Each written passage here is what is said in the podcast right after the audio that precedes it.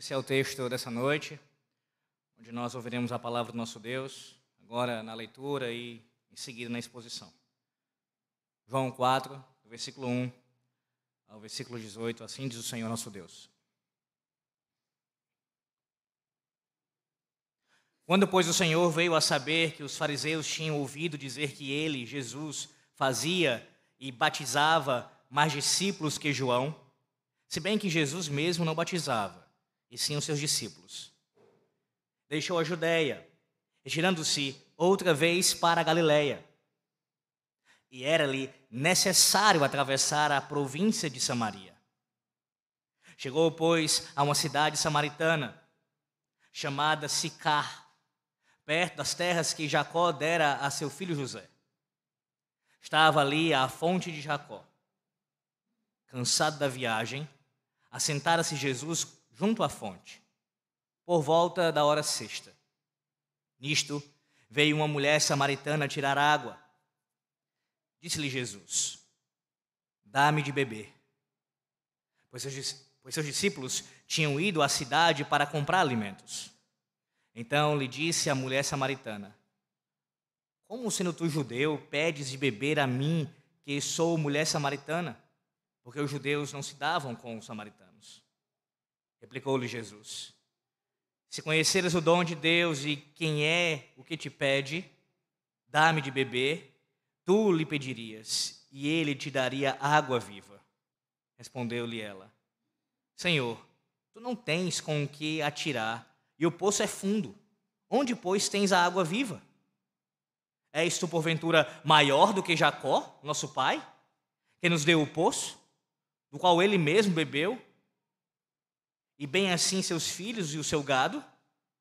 Afirmou-lhe Jesus: Quem beber desta água tornará a ter sede. Aquele, porém, que beber da água que eu lhe der, nunca mais terá sede. Pelo contrário, a água que eu lhe der será nele uma fonte a jorrar para a vida eterna. Disse-lhe a mulher: Senhor, dá-me dessa água para que eu não mais tenha sede nem precise vir aqui buscá-la. Disse-lhe Jesus: Vai, chama teu marido e vem cá. Ao que ele respondeu a mulher: Não tenho marido. Replicou-lhe Jesus: Bem disseste, não tenho marido. Porque cinco maridos já tiveste, e esse que agora tens não é teu marido. Isto disseste com verdade. Amém. Senhor Deus, a tua palavra está aqui diante de nós mais uma vez e nós queremos ouvir o Senhor, o teu Santo Espírito, falar aos nossos ouvidos e de forma direta aos nossos corações. Senhor, que nós venhamos a ter um entendimento correto dessa passagem. Que nós venhamos, ó Deus, a entender o seu significado e aplicá-la em nossas vidas, pela tua graça, por tua misericórdia. Ó Deus, e que nós saiamos daqui ainda mais desejosos de bebermos do próprio Senhor, de saciarmos nossa sede no próprio Senhor, essa água da vida. Assim oramos, ó Deus, em nome do Senhor Jesus Cristo. Amém. A grande maioria das vezes, quando a gente fala sobre perseguições e martírios na história da igreja, Via de regra, a nossa mente ela é transportada para os primeiros séculos da história da igreja.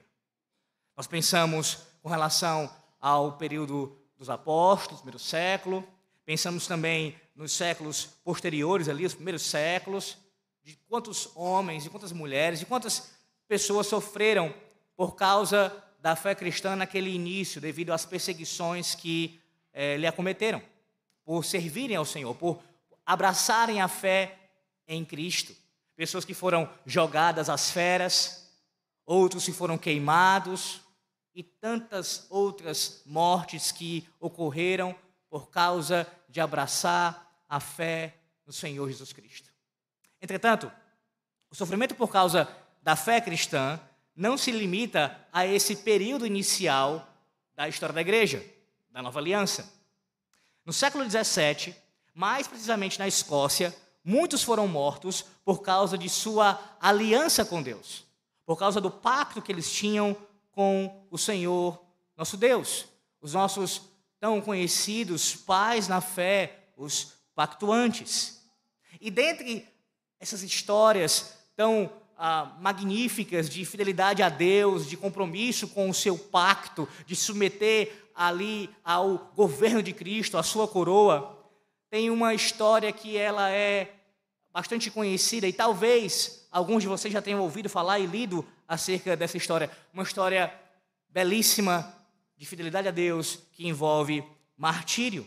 É a famosa história das duas Margaretes. As duas Margaretes. Tanto a Margaret Wilson como também a Margaret McLan. Essas duas mulheres, na verdade, sendo uma delas mais jovem, uma ali ainda mais moça, elas foram postas, foram primeiro presas e em seguida foram colocadas para sofrer um tipo de morte bastante peculiar. Colocadas ali à costa da Escócia, esperando presas, amarradas, esperando a maré subir. Os soldados observavam as duas ali presas.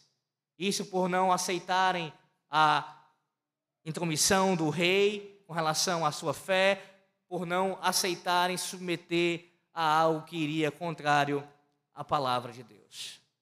E enquanto a primeira, a Margaret Wilson, ela estava ali próxima a se afogar, lhe foi dada a oportunidade de se arrepender. Todavia, que ela fez foi continuar firme, orando ao Senhor e esperando se encontrar com Ele.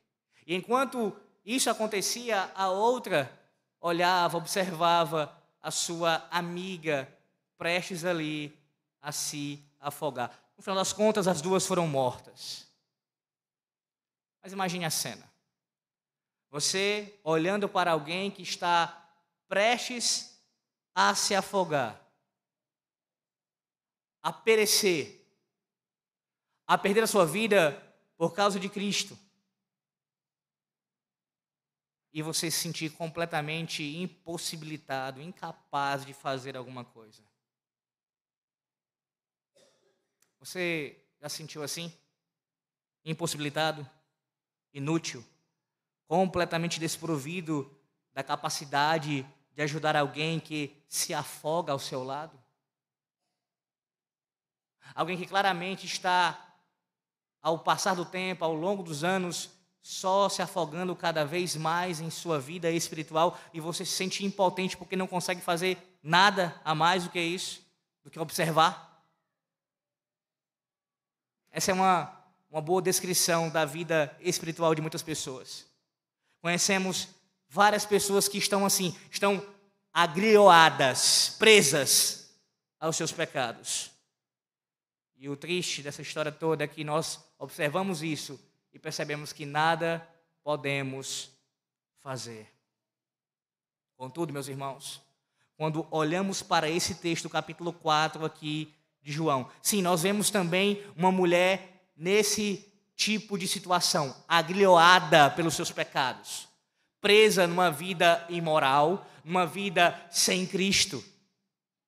Mas o texto que apresenta essa realidade triste e terrível da vida daquela mulher também nos apresenta aquele, o único que pode libertar, o único que pode evitar o afogamento o único que pode trazer salvação e salvação eterna. Sim, meus irmãos. João capítulo 4, versículo 1 ao versículo 18. Nós aprendemos que o Senhor Jesus Cristo, ele está totalmente disposto e ele é plenamente capaz de saciar a nossa sede de vida eterna. O Senhor Jesus Cristo está totalmente disposto e é plenamente capaz de saciar a nossa sede de vida eterna.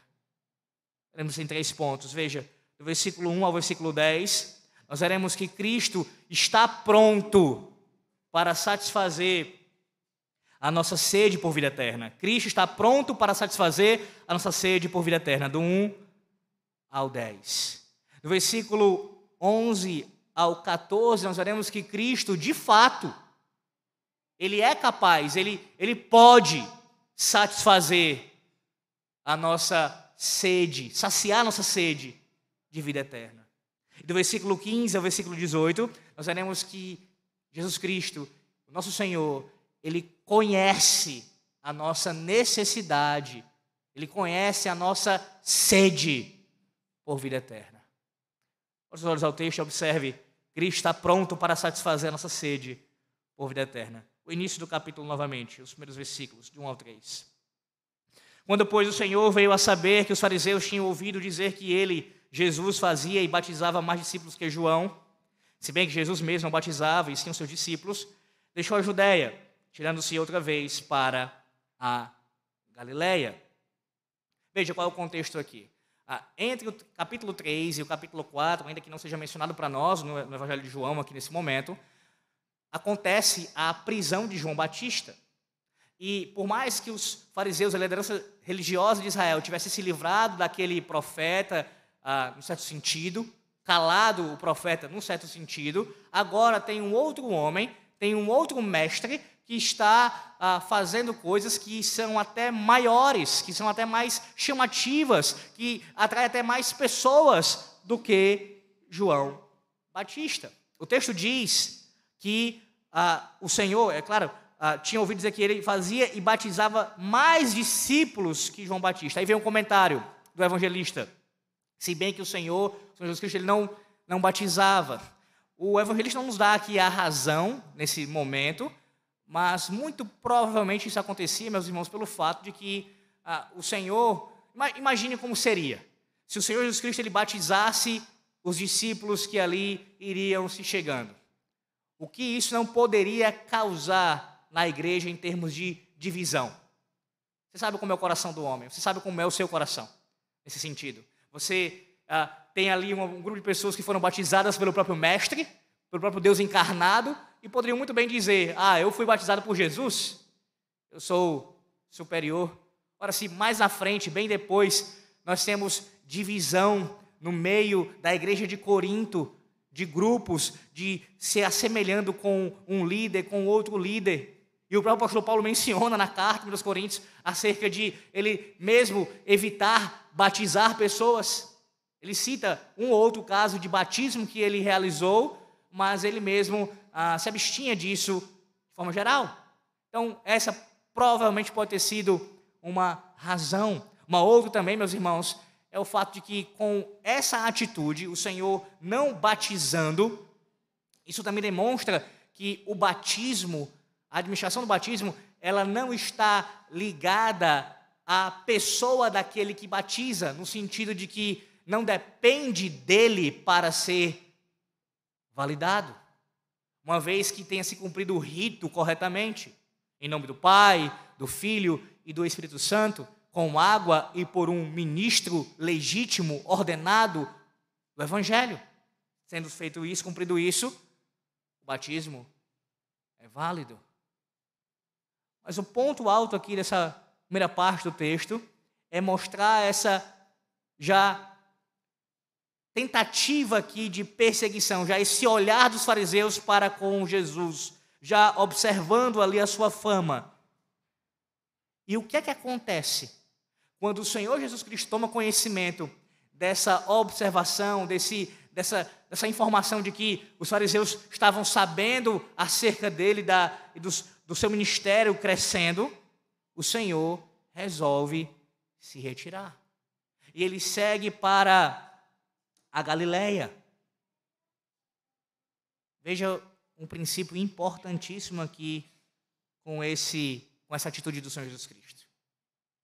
O Senhor evitou propositalmente o confronto naquele primeiro momento. E não apenas isso, até mesmo correr risco de vida, de morte. Ele não vai para o confronto agora.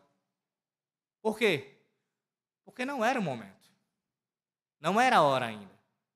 Assim como o texto de Eclesiastes capítulo 3 nos ensina, há tempo para tudo. E como nós ouvimos hoje pela manhã, quanto a ter o momento certo e a maneira certa de falar e de agir, eis aqui o nosso Senhor, o Rei da Glória, nos dando um exemplo com a sua vida. Ele se retira, porque ainda não era o momento. Acontece esse momento. No próprio Evangelho de João, no capítulo 8, ele confronta a liderança de Israel. Ele teve embates, mas ainda não era esse momento. E repito, também há aqui uma ideia de preservação da vida, de cumprimento do sexto mandamento.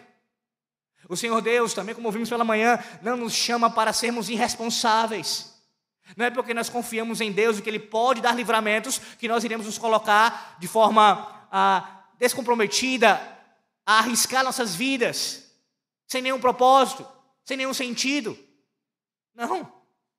Deve-se lutar e se preservar a vida o máximo que nós pudermos, contanto, é claro, que isso não envolva pecado.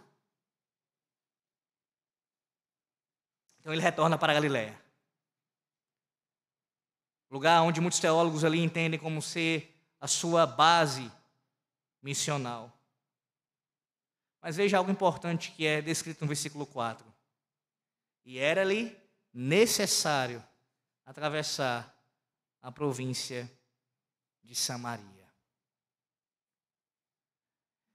Geograficamente falando, ele poderia ter seguido para a Galiléia sem necessariamente passar por Samaria. Samaria era o caminho mais curto.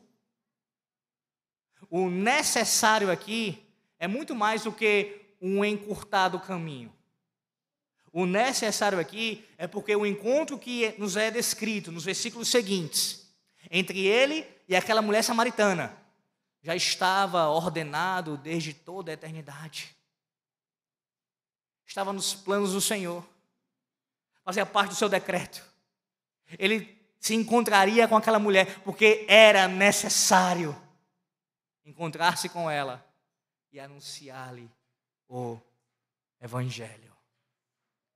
Mas o que é que, além disso, nos também chama a atenção nesse versículo 4?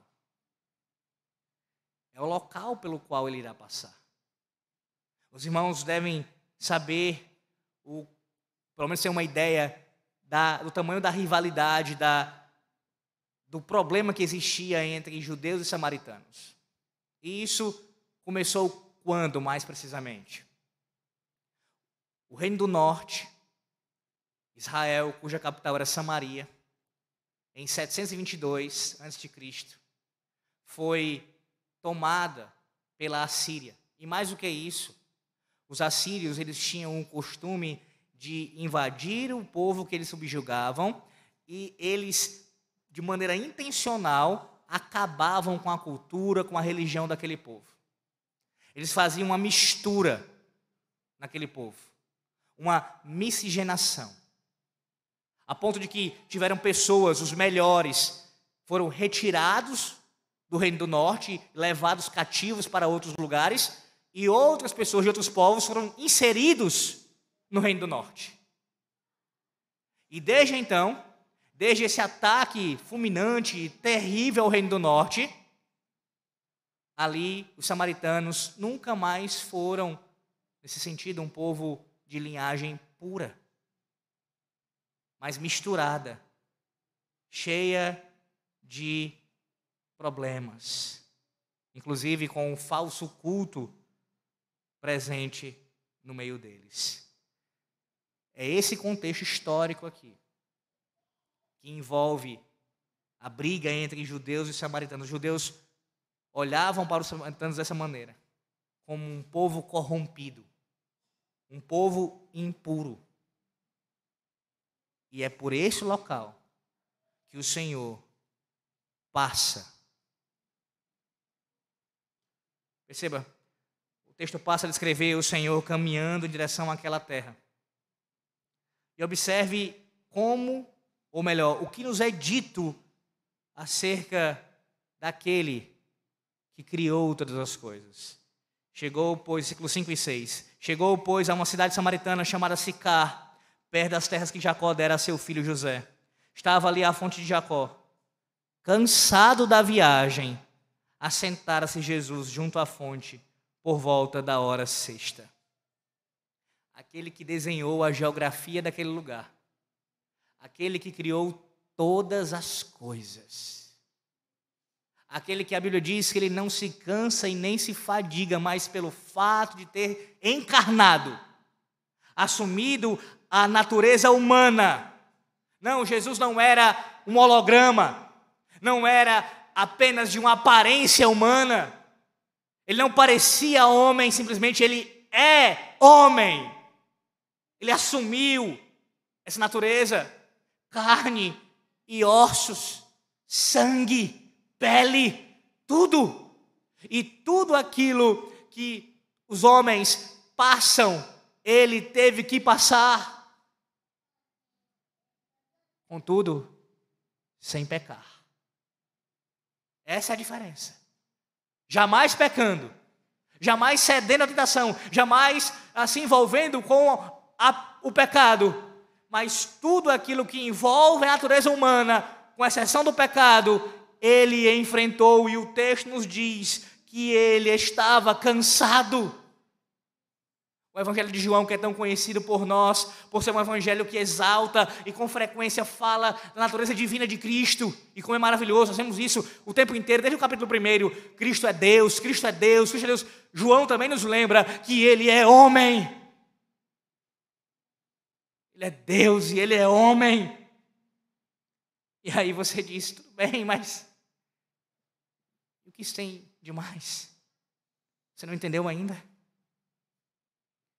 É justamente pelo fato dele ser homem, de ele sentir as mesmas coisas que você sente, que ele pode se compadecer de você nessa noite. O que é que tem te cansado?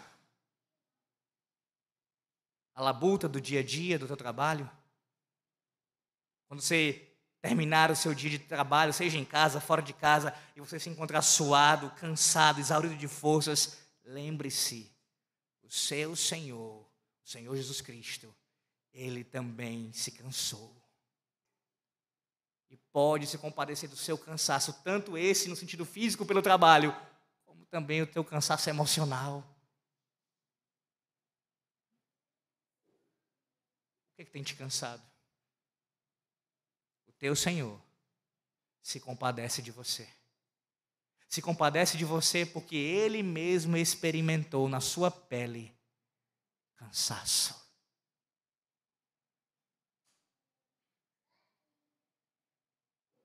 E é nesse contexto, meus irmãos, em que a mulher samaritana é introduzida na narrativa. O Senhor Jesus Cristo se aproxima daquela fonte, se senta, para e começa a descansar um pouco. E a mulher entra na história.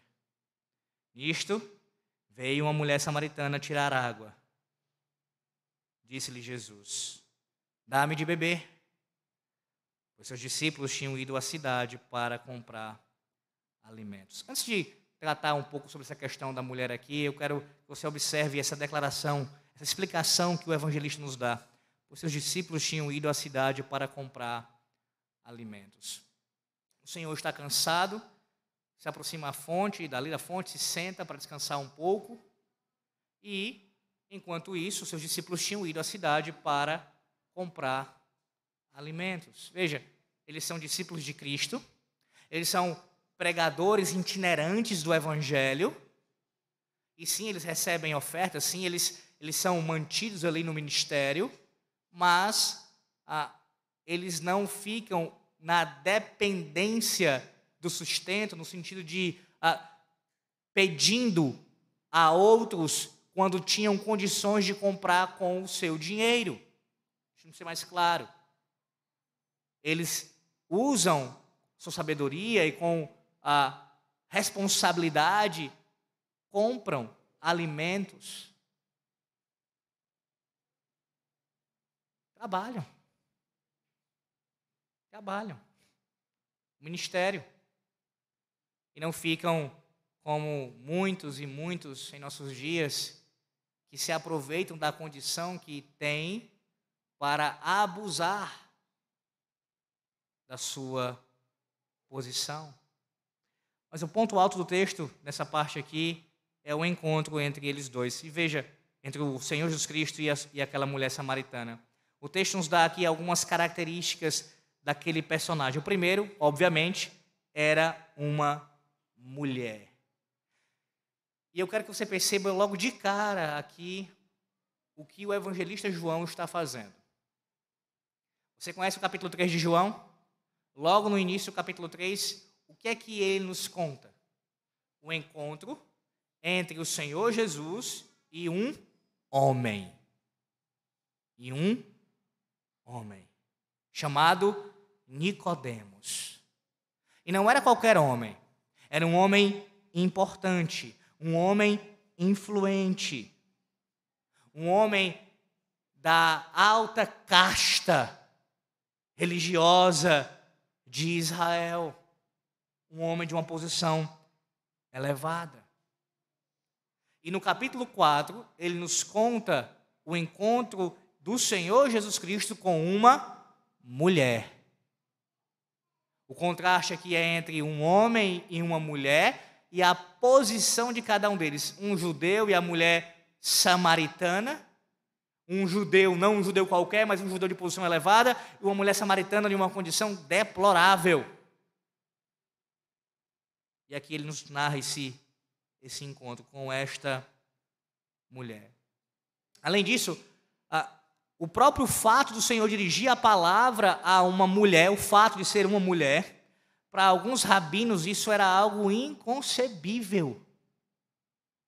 Como é que eu posso, na cabeça de um rabino como esse, perder tempo conversando com uma mulher? Eu estou deixando de estudar, de aprender mais a Torá, conversando, perdendo meu tempo conversando com uma mulher. Além do fato de que, ah, no entendimento daquela época, não, se, não cabia bem essa conversa ali entre ele e uma mulher a sós. Mas o Senhor Jesus Cristo entende que não apenas Nicodemos precisava ouvir o evangelho.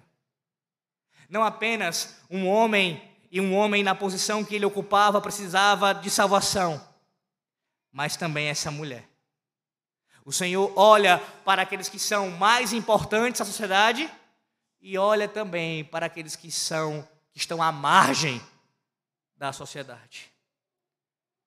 Percebe o interesse do Senhor? O interesse do Senhor é por todos.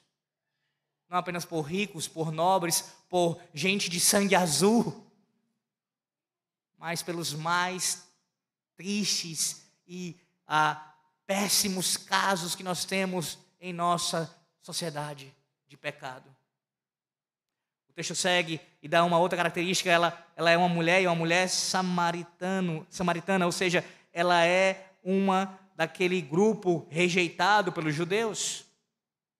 Os irmãos terem uma ideia, alguns consideravam, alguns judeus consideravam os cães mais valiosos do que os samaritanos justamente por causa daquela mistura que havia naquele povo de sincretismo, a perda da identidade, tudo isso que caracterizava os samaritanos. Eles não valem nada. Eles não valem nada. Mas é exatamente com essa mulher que ninguém falaria, que ninguém se prestaria a ter um diálogo com ela, que o Senhor puxa assunto e diz: Dá-me de beber. Mais duas coisas me chamam a atenção aqui. Perceba que a narrativa coloca essa mulher sozinha. Esse não era o costume. O costume era as mulheres saírem para buscar água em companhia uma das outras. Esse era um trabalho ah, comum entre as mulheres. As mulheres iam buscar água, buscar água para as questões domésticas, para uso próprio mesmo, elas iam juntas e o objetivo muito claro. Elas faziam isso por proteção, por cuidar uma das outras e também para ajudar para facilitar trazer essa água. Era um trabalho pesado, difícil de fazer. Contudo, a mulher está sozinha. Esta mulher não está acompanhada de outras mulheres. E na continuidade do texto, nós já lemos, apesar de não ser nosso momento agora de tratar disso, mas apenas ressaltando nesse momento, nós sabemos a razão pela qual ela está sozinha. Ela está sozinha porque nem mesmo entre as outras mulheres samaritanas ela tinha vez. A vida daquela mulher era tão imoral, tão pecaminosa, tão ah, tida como algo terrível publicamente que ela não andava nem com as outras mulheres samaritanas. Não queriam conversa com ela. Fica só. Ou seja, ela não tinha proximidade nem com as pessoas do povo dela. Você tem noção do que está acontecendo aqui? O Senhor Jesus Cristo está de falar com uma mulher, naquele contexto, samaritana, e uma samaritana das piores que poderia existir aos olhos humanos. E veja mais uma vez que o mesmo Senhor Jesus Cristo, que vai ter com um líder de um caráter, de uma, de uma moral, de uma conduta ilibada, é o mesmo que se importa e demonstra misericórdia por uma mulher que tem uma vida cheia de imoralidade. Tanto aquele que tem uma vida mais aparentemente, externamente polida, uma moral parece que irretocável, ele se interessa por salvar esta vida, da mesma forma por aqueles também demonstra interesse, que tem uma vida suja, que notoriamente são imorais. O Senhor pede: dá-me de beber. Veja a resposta da mulher. Então ele disse à mulher samaritana: Como sendo tu judeu, pedes de beber a mim, que sou mulher samaritana? Porque os judeus não se dão com os samaritanos. É como se ela dissesse: De onde você veio? Eu não estou entendendo aqui o que, é que você está fazendo. Você é um judeu. Você não deveria nem estar tá falando comigo. Por que é que você está quebrando os padrões? Qual é a razão para você fazer isso? O que, é que, você, o que, é que você quer? Qual é o seu objetivo com isso? Ele responde, replicou-lhe Jesus: Se conheceras o dom de Deus, e quem é o que te pede, dá-me de beber, tu lhe pedirias, ele te daria água viva. Veja que como da maneira como ele tratou com Nicodemos, usando a água, o elemento da água como uma figura aqui, no seu ensino, ele também utiliza essa figura da água para ensinar aquela mulher. E o motivo pelo qual o Senhor estava quebrando a ordem das coisas naquele contexto era porque ela precisava conhecer o Messias, conhecer o Salvador. Ela precisava saber quem ele. E sabendo disso, tomando conhecimento disso, ela é quem pediria a ele água. versículo 10, ele deve, nessa noite, impressionar a você. Aqui nós vemos a disposição do Senhor Jesus em satisfazer a necessidade profunda dessa mulher. Ele está disposto a atender a necessidade dessa mulher. Veja o versículo 10 de novo. Se conheceres o dom de Deus e quem é o que te pede, dá-me de beber, tu lhe pedirias e ele te daria água viva. Você consegue enxergar isso? A disposição do Senhor em conceder água viva, em servir. Ah, meus irmãos, quantas vezes nós lidamos com um contexto de pessoas que não querem nos servir mesmo ocupando cargos e funções que estão ali para trabalharem em prol do nosso benefício, nós temos que lidar com muitas pessoas que não estão nem aí para nós. Veja um exemplo disso no serviço público. Você já precisou ser atendido? Sabe como é? Claro que há exceções. Há pessoas que cumprem muito bem o seu papel, a sua função ali, mas quantas vezes, na dependência de ser atendido por alguém, num contexto de saúde ou em alguma outra área judicial, seja lá qual for, nós encaramos situações onde pessoas não têm a menor disposição em nos servir, em nos ajudar. Veja o contraste entre esse tipo de gente e o próprio Senhor Jesus Cristo. É maravilhoso você saber nessa noite que se você pedir a Ele, Ele te dará? Certamente Ele te dará. Quantas vezes você já desejou atender às necessidades de alguém que você tanto ama e não conseguiu? Quantas vezes?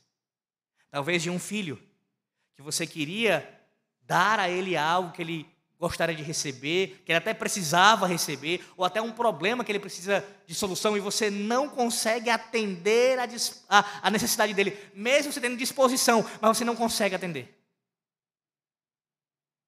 Isso não acontece com o Senhor Jesus Cristo. Ele está disposto a conceder e ele pode conceder. Mas a pergunta é: são são essas as suas petições? O que você mais anseia nessa noite é a água da vida? É isso que você deseja? E não, não venha com essa história de dizer, não, mas eu já experimentei, eu fui convertido a Cristo. Louvado seja Deus por isso. Mas há pessoas que acham que devem experimentar a água da vida uma única vez. Fui convertido a Cristo, bebi dessa água e pronto, e vou viver na minha vida sem. Não. O Senhor hoje lhe lembra que é você deve vir a Ele diariamente para matar a sua sede. Diariamente. Não uma única vez, não nos momentos de crise simplesmente, mas frequentemente, diariamente você deve se dispor a buscar a água da vida. Essa água viva que ele já está disposto a lhe saciar. Não é exatamente o que ele está fazendo agora com você? Pela sua palavra? O que ele fez pela manhã e faz agora, sacia a sua sede pela sua palavra, sacia a sua sede pelos seus sacramentos, sacia a sua sede por todos os meios de graça, sacia a sua sede pela sua presença bendita. Disposição não falta no Senhor. A pergunta é se falta, se há disposição em você em buscar. Quantos de nós não estão raquíticos espiritualmente? Sabe por quê? Porque não bebem da água viva. Não bebem. Mas perceba que Cristo não apenas tem disposição, ele também, de fato, satisfaz a nossa sede por vida eterna, do versículo 11 ao versículo 14. Veja primeiro versículo 11. Respondeu-lhe ela: Senhor, tu não tens com o que atirar, e o poço é fundo. Onde, pois, teria, tens a água viva? Ela responde aqui meio atônita. Você não tem nenhum tipo de apetrecho para retirar essa água. Era comum que os viajantes que passavam por ali, eles carregassem algum tipo de instrumento para poder ah, jogar ali ao poço e retirar a água. E o Senhor não tem nada em suas mãos. Ela vê isso, identifica isso e diz: Como é que você vai me dar essa água se você não tem nada por meio do qual possa me dar essa água? Além disso, ela faz um apelo à autoridade. Ela diz: És tu, porventura, maior do que Jacó, nosso pai, que nos deu o poço, do qual ele mesmo bebeu, e bem assim seus filhos e seu gado? Ela aponta para aquele que tinha cavado o poço que todos os seus descendentes e os animais também se beneficiavam dele até o dia de hoje, naquele momento ali, desde os tempos de Jacó. Nós temos bebido dessa água. És tu, porventura, maior do que Jacó? Esse poço ainda existe nos dias de hoje, meus irmãos. Ela pergunta isso para o Senhor. Como? Como assim? Você pode me dar uma água que é superior? A resposta do Senhor. Afirmou-lhe Jesus: Quem beber esta água tornará a ter sede. A primeira parte da resposta. Ele está dizendo o seguinte para ela: Olha, tudo que você vai conseguir de Jacó é uma água que dure um único dia. Basicamente, era, esse era o tempo que a água ali durava. Era pegar água suficiente para um dia. No dia seguinte, as mulheres tinham que retornar ao poço e buscar mais água. Água para se banhar, água para lavar os utensílios, para as atividades domésticas. E todos os dias iam buscar água. Esse é o máximo que Jacó pode fazer por você. Água para um dia. Matar a tua sede por um dia. Mas ele responde a ela com outras palavras: Eu sou maior do que Jacó. Aquele, porém, que beber da água que eu lhe der nunca mais será sede. Pelo contrário, a água que eu lhe der será nele uma fonte a jorrar para a vida eterna. Eu posso satisfazer a tua sede de uma maneira tão plena e completa que você precisará, nunca mais precisará, buscar água novamente. Eu posso saciar a tua sede. Essa fala do versículo 14, meus irmãos, possui aqui pelo menos duas características. Primeiro se refere ao tempo agora, o presente. O Senhor está dizendo que Ele promete com esta água viva satisfazer, saciar nossa sede agora. É agora. Pare de pensar apenas em termos escatológicos. Você tem que pensar, mas pense também agora, agora. Eu posso saciar a tua sede, mulher, agora. Agora. Mas não apenas isso. É uma água que é tão abundante, que é inesgotável, que jorra para a vida eterna. Jorra para a vida eterna. Em João capítulo 7, versículos 23 e 24 ali, a água é uma referência ao Espírito Santo. O nosso catecismo maior de Westminster, na pergunta 58, diz assim: Como nos tornamos participantes dos benefícios que Cristo adquiriu? Resposta: Tornamos-nos participantes dos benefícios que Cristo adquiriu pela aplicação deles a nós, que é especialmente a obra de Deus, o Espírito Santo. O Senhor não apenas está disposto a fazer, mas também Ele é o único que pode fazer pergunta para você é: no que você tem buscado satisfação? Em que você tem buscado satisfação? Onde você tem buscado a alegria de viver e satisfação para a tua alma? Nós ouvimos pela manhã que aquele homem, a mãe, ouvimos também na leitura do texto corrido aqui do Antigo Testamento, que Amã ele buscava satisfação a satisfação dele era no reconhecimento público. Era nisso que estava. Claro que haviam outros aspectos idolátricos ali presentes em seu coração, mas ah, sobre saía ali dele esse aspecto de buscar o reconhecimento público.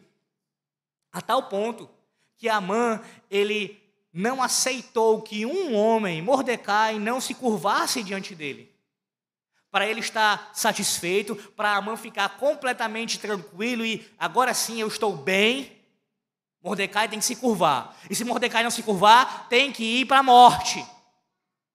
A ponto de, tratar, de, de fazer um plano para matar todo o povo judeu. Tudo isso para satisfazer a sua alma.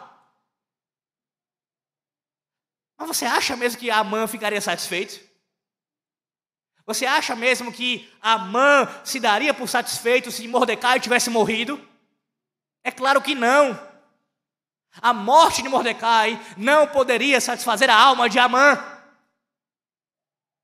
Assim como suas riquezas, os seus muitos filhos, a sua posição política, Mesmo se Assuero dissesse, toma o trono e assume a Pérsia inteira, ele não ainda estaria satisfeito.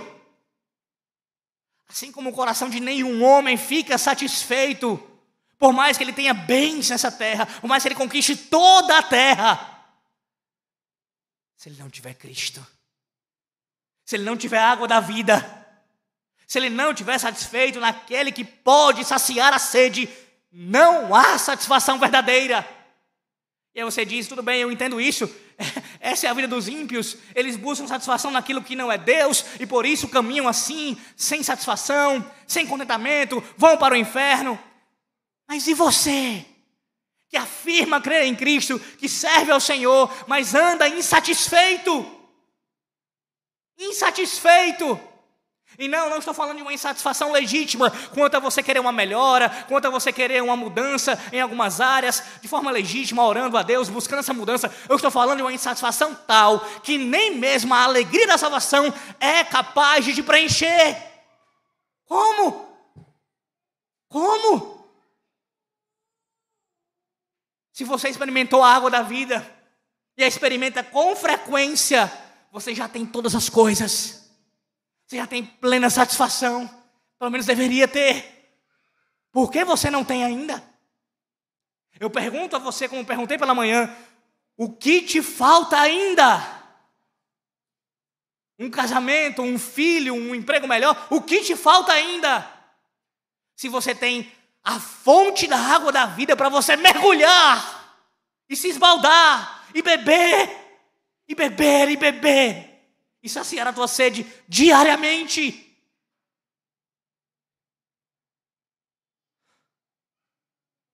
Nenhuma dessas coisas que o Senhor Deus nos concede por sua graça, casamento, filhos e todas as outras coisas não são ruins, são boas. Ah, meus irmãos, mas não pode estar a nossa satisfação nessas coisas. Ah, se eu resolver essa situação, ah, se esse problema sair da minha vida, ah, se isso acontecer, e se não acontecer? E se não acontecer? E se nesse sentido for de mal a pior? E se você nunca melhorar de emprego? E se você perder o emprego? E perder a saúde? E perder os filhos? Se você perder a vida? O que é que ainda vai te satisfazer você? O que é que vai te satisfazer você?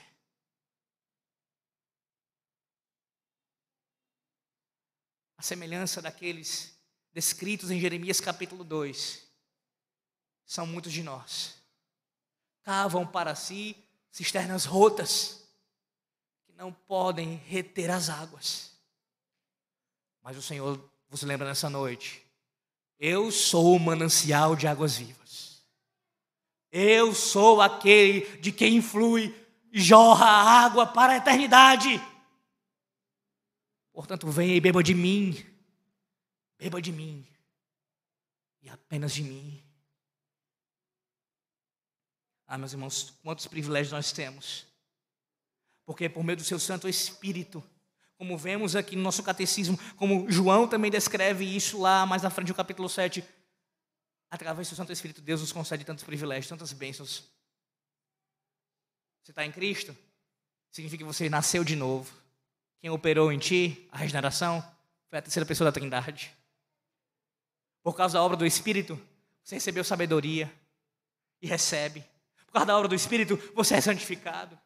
Por causa da obra do Espírito, você se mantém de pé, perseverando na fé em Cristo e podendo se aproximar dessa fonte por causa da obra do Espírito Santo. O que você quer mais? O que você quer mais? Cristo não apenas tem disposição para satisfazer, para saciar nossa sede. Ele também, de fato, pode fazer isso. E faz. Mas em terceiro e último lugar, Cristo genuinamente conhece a nossa sede por vida eterna.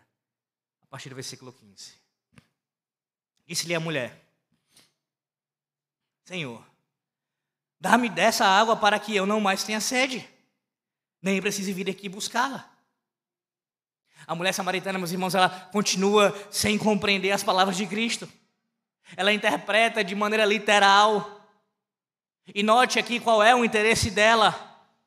A sua preocupação é apenas com o agora. Ela não queria mais ter que ir buscar água. Sua mente é mundana. O que é importante é que ela deixaria de ter trabalho, de ter que sair de casa e ir buscar água todos os dias. Se eu tiver uma água como você está me descrevendo, então eu vou ter mais tempo para outras coisas. Não precisarei vir mais a este poço. A busca dessa mulher aqui ainda é uma busca meramente material. Esse é sua seu entendimento aqui. E é exatamente esse tipo de pensamento que enche as igrejas de falsos crentes. Pessoas que professam a fé, mas que sua única preocupação é com as coisas materiais. Não se importa com a saúde de sua alma. Eis o raio-x desse tipo de gente nessa noite, e talvez seja o raio-x da sua alma nessa noite. Uma busca meramente material. Onde está Jesus? Essa água que eu possa saciar minha sede. E você quer uma água que sacia apenas para hoje. A semelhança do poço de Jacó. Algo meramente material. Meramente temporal. Quantas vezes nós escutamos pessoas dizerem assim: Ah, Fulano, vai para a igreja. Está com crise no casamento? Vai para a igreja que passa.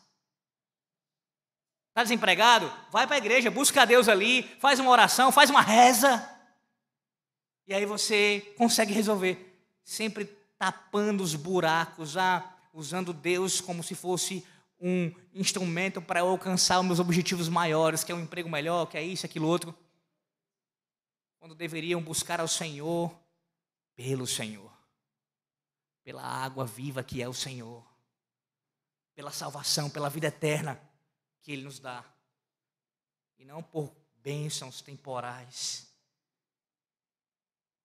Ela não entendeu a mulher ainda, mas o Senhor a fará entender. E para que você entenda o quanto você precisa dessa satisfação em Cristo, a semelhança daquela mulher, o seu pecado precisa ser desnudado. Parece que essa parte final do texto, onde o Senhor cita aqui aquele contexto dela relacionado a maridos, se você lê assim de maneira desapercebida, o que, é que isso tem a ver com a conversa até agora?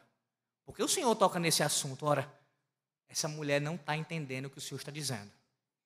E para ela entender a necessidade dela, o que ela precisa, mostrar que Ele conhece essa necessidade dela, ele vai desnudar o seu pecado. Ele vai expor o seu pecado. Sabiamente, o Senhor diz: Vai, chama teu marido e vem cá. Ao que ela responde de forma evasiva: Eu não tenho marido. Ela não dá nenhum detalhe acerca da sua vida, não fala de seus casamentos passados, nem do seu relacionamento presente mas sem dar muita informação, responde ao Senhor Jesus: Eu não tenho marido. E ele segue: Replicou-lhe Jesus: Bem disseste, não tenho marido. Porque cinco maridos já tiveste, e esse que agora tens não é teu marido. Isto disseste com verdade. Uma das grandes mentiras que nós temos em nossos dias, que nós ouvimos com frequência em nossos tempos, é de que Cristo é de que o Senhor Jesus ele não se preocupa com a vida sexual das pessoas. Já deve ter ouvido isso.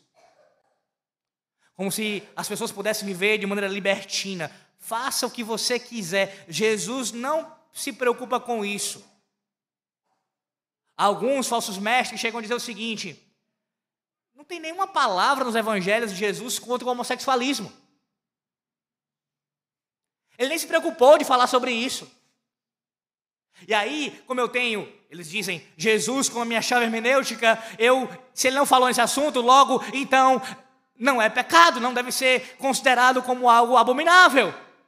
E toda a Bíblia passa a ser relativizada, não apenas o Antigo Testamento, mas até mesmo o Novo Testamento, onde claramente condena essas condutas imorais sexuais. Como se o Senhor não tivesse falado sobre isso. É claro que o Senhor falou. Mateus capítulo 19, você lembra? Mateus 19, o Senhor, ele mostra qual é o padrão de Deus para o homem. O casamento. Um homem com uma mulher. Ele ensinou acerca disso sim. Qual é o padrão de santidade? E os seus apóstolos, falando ali, inspirados pelo seu Santo Espírito, também ensinaram claramente qual é o padrão de Deus. E aqui, meus irmãos, também o Senhor está claramente se opondo a essa vida de imoralidade. E não aprovando, mas reprovando, desnudando o pecado daquela mulher, dizendo: Você está em pecado.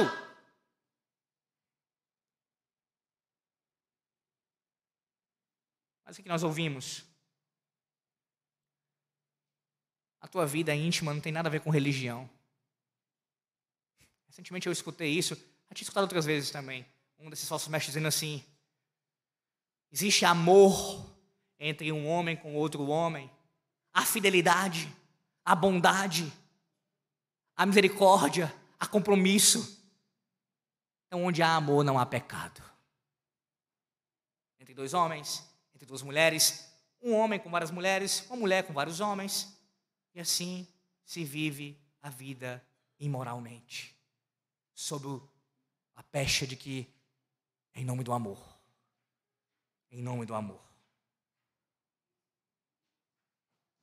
Mas observe como o Senhor ele poderia ter escolhido qualquer outro pecado daquela mulher. Você tem alguma dúvida que ela tinha vários outros pecados?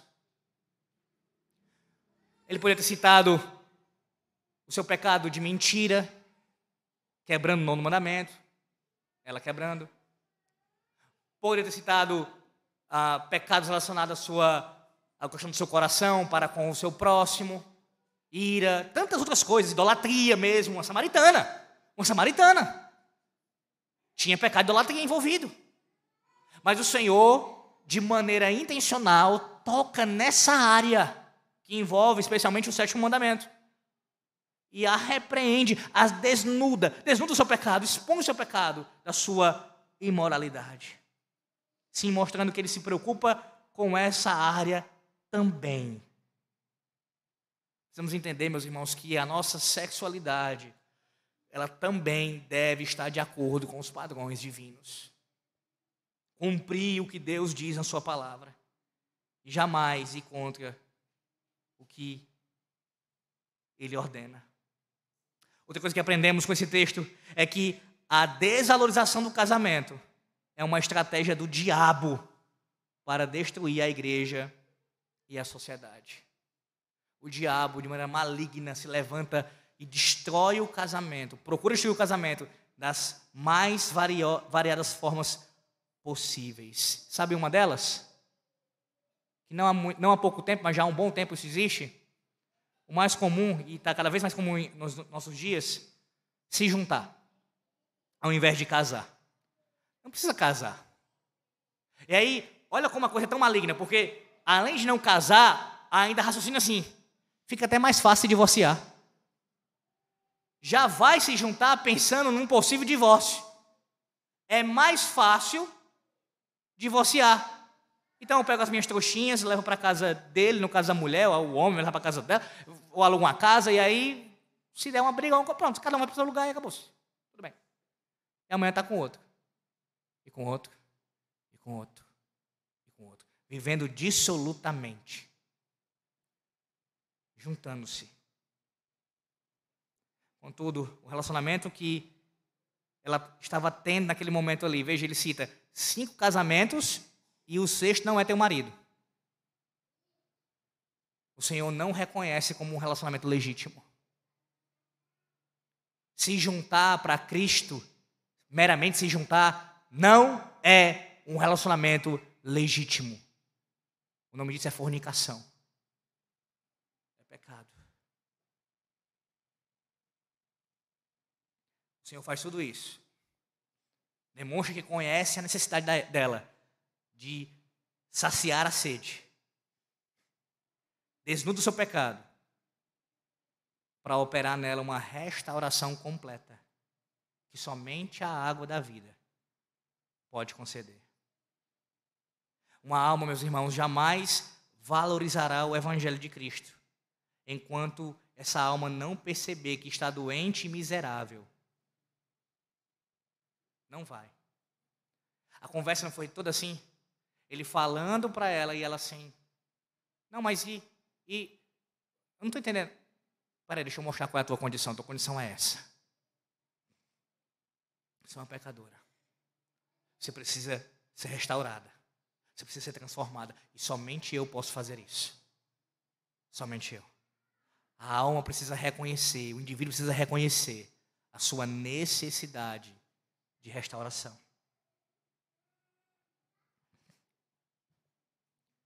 Você que escuta essa palavra nessa noite, você já reconheceu isso? Já houve esse encontro de fato entre o Senhor da glória e você? Cristo já lhe alcançou e desnudou o seu pecado, expôs a sua vileza diante dos seus olhos e você viu a sua miserabilidade, a sua condição terrível. E o confessou e creu nele. Isso já aconteceu com você? E se já aconteceu? Todas as vezes que ele te lembra isso, agora já nele, estando nele, quando ele expõe o seu pecado, como expõe, expôs de manhã e expõe agora à noite. Você reconhece isso? Os pensamentos que você nutre, as palavras que você profere, o comportamento que você tem, tudo aquilo que vai contra a palavra de Deus, não apenas com relação ao sétimo mandamento, mas com relação a toda a lei do Senhor Deus. Você reconhece os seus pecados, a sua miséria, e vê mais uma vez a necessidade de correr para essa fonte beber desse evangelho nessa noite. Se você não enxergar isso, a semelhança daquelas duas mulheres escocesas, elas por, elas por fidelidade a Deus, mas a semelhança delas, você será afogado. E não porque você vai saciar a sua sede com a água da vida. Mas justamente por não fazer isso, você vai ser afogado pelo mar da ira de Deus, te levando à condenação eterna. Pare de cavar cisternas rotas, que não retêm as águas, mas apenas lama. E corra nessa noite para aquele único que tem disposição que pode, tem poder, tem total condição nele mesmo para fazer isso conhece a tua necessidade. Cristo Jesus, a água da vida. Deus abençoe o seu povo. Em nome do Senhor Jesus Cristo. Amém. Senhor nosso Deus, nós te louvamos, te bendizemos. Somos gratos a Ti, Senhor, por essa água maravilhosa que bebemos diariamente. Bebemos ao ler a Tua palavra e meditar em casa, individualmente, no culto doméstico e mais ainda no culto solene, Senhor. Obrigado, Senhor Deus, por saciar a nossa sede. O Senhor sabe muito bem do que precisamos e precisamos de Cristo. Precisamos dele, do nosso Redentor. Obrigado, Senhor, por também desundar nossos pecados aqui. Nos mostrar a nossa miséria, nossa necessidade. Obrigado, Senhor, por ter disposição em nos dar água. Oferecer a si mesmo a nós. Ó oh, Deus, que o teu povo não esteja buscando satisfação em outras coisas. Mas que a satisfação e o contentamento do teu povo, homens, mulheres e crianças aqui presentes, e os que ouvirem essa mensagem, possa ser unicamente no Senhor. Que as cisternas rotas sejam quebradas, destruídas. Que corramos para o manancial de águas vivas. Assim nós oramos, ó Deus, com o perdão dos nossos pecados, em nome do Senhor Jesus Cristo. Amém.